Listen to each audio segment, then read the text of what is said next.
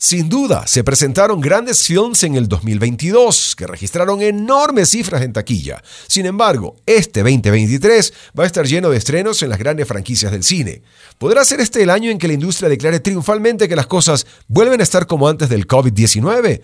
Camila Cabrera nos cuenta más sobre lo que ocurre en el mundo del cine donde las nuevas historias parecen haber dejado de existir y estamos en las partes 2, partes 3, partes 4, partes 5 de las ahora llamadas secuelas o precuelas.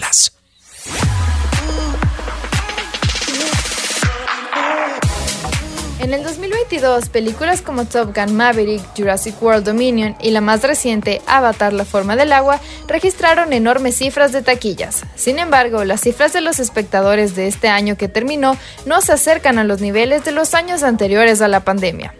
Por su parte, este 2023 viene cargado de estrenos donde los filmes de superhéroes, concretamente de Marvel, están muy presentes en las expectativas de los fanáticos del cine. Cabe destacar que 9 de las 10 películas imprescindibles y más esperadas del año son secuelas y todas pertenecen a franquicias. El top 3 lo completa Ant-Man y la avispa Quantumania, que llegará al cine el próximo 17 de febrero. Al margen del cine de superhéroes, otros títulos que aparecen son John Wick 4 e Indiana Jones El Dial del Destino.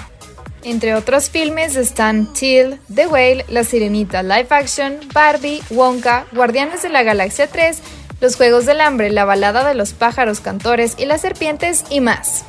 Camila Cabrera, El Mundo en 7 días.